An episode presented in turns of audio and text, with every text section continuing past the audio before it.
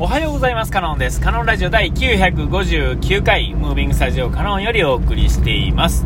えー、今回はですね、えっ、ー、と、寝相というかですね、寝てですね、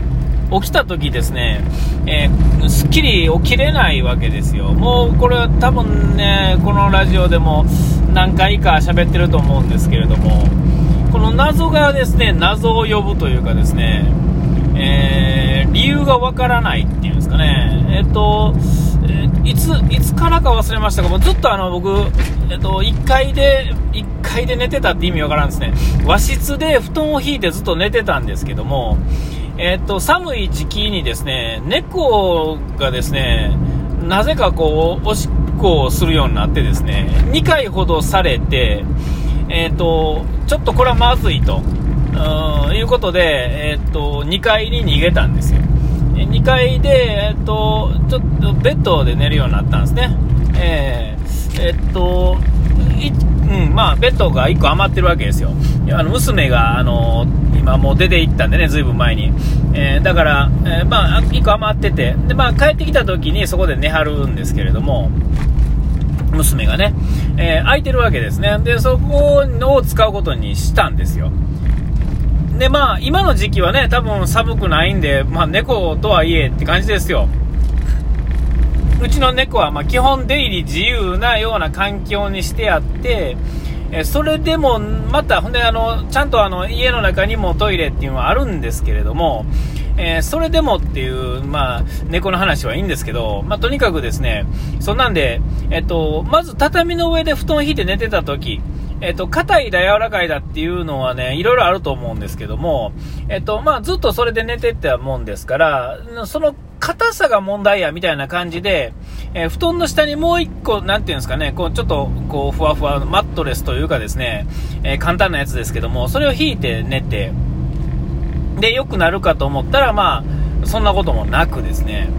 えー、で、えっ、ー、と、今はまあしゃ、しゃーなしにですが、2階でベッドで寝てて、ベッドなんていうのはもうちょっとね、まあ、いわごつい、ね、マットレスが入っててですね、こう、えー、ね、あの、無印かなんかの、あの、シングルのベッドですけど、えっ、と、ね、えで、とはいえ、あの、いわゆるその硬かった、その畳の上での布団からですね、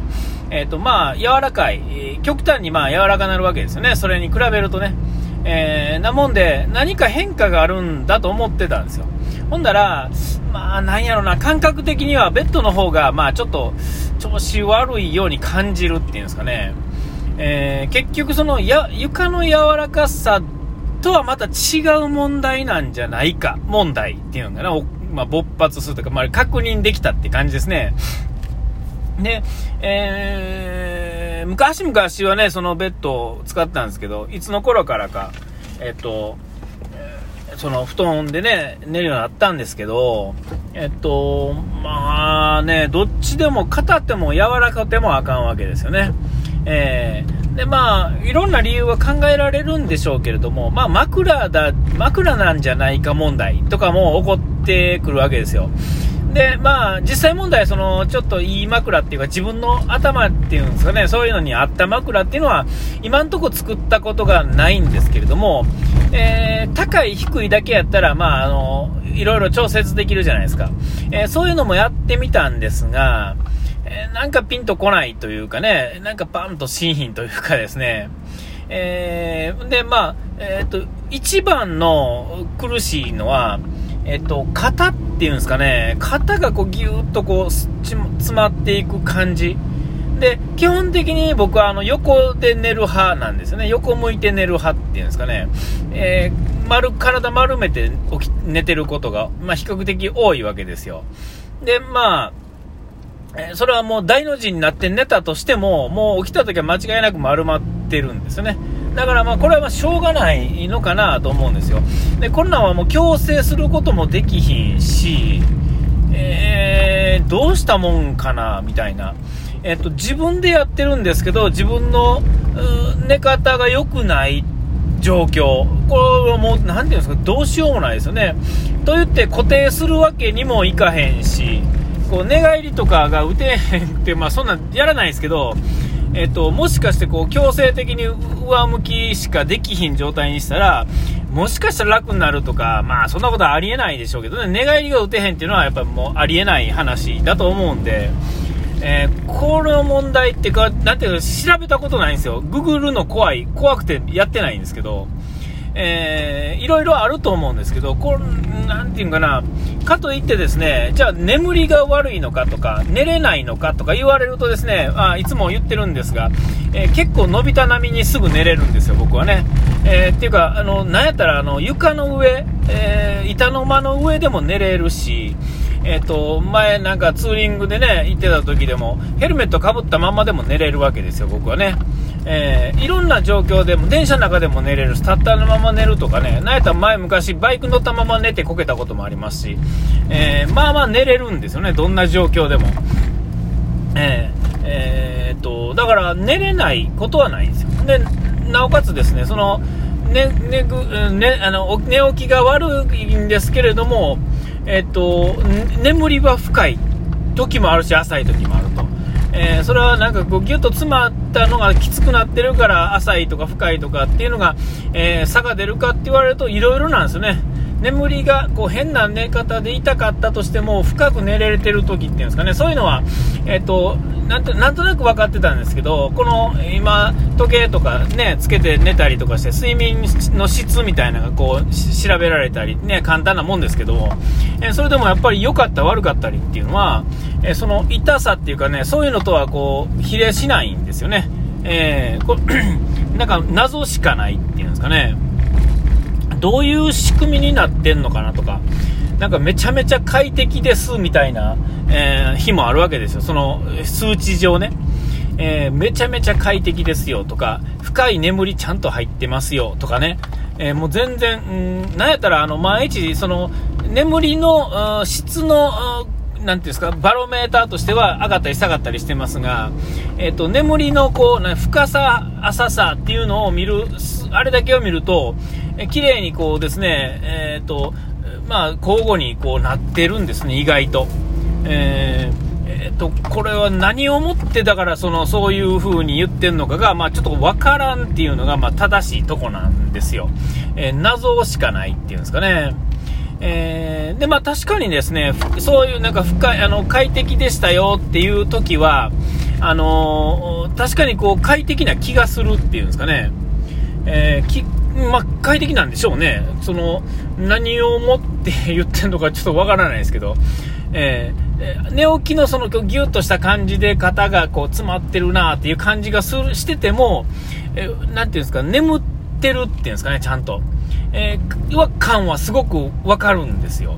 で眠ってない感っていうのもなんかわかるんですよね。えー、で、まあ、その辺が大体こう、そのグラフとしてちゃんと現れてるんですよ。意外とちゃんと現れてるっていうんですかね。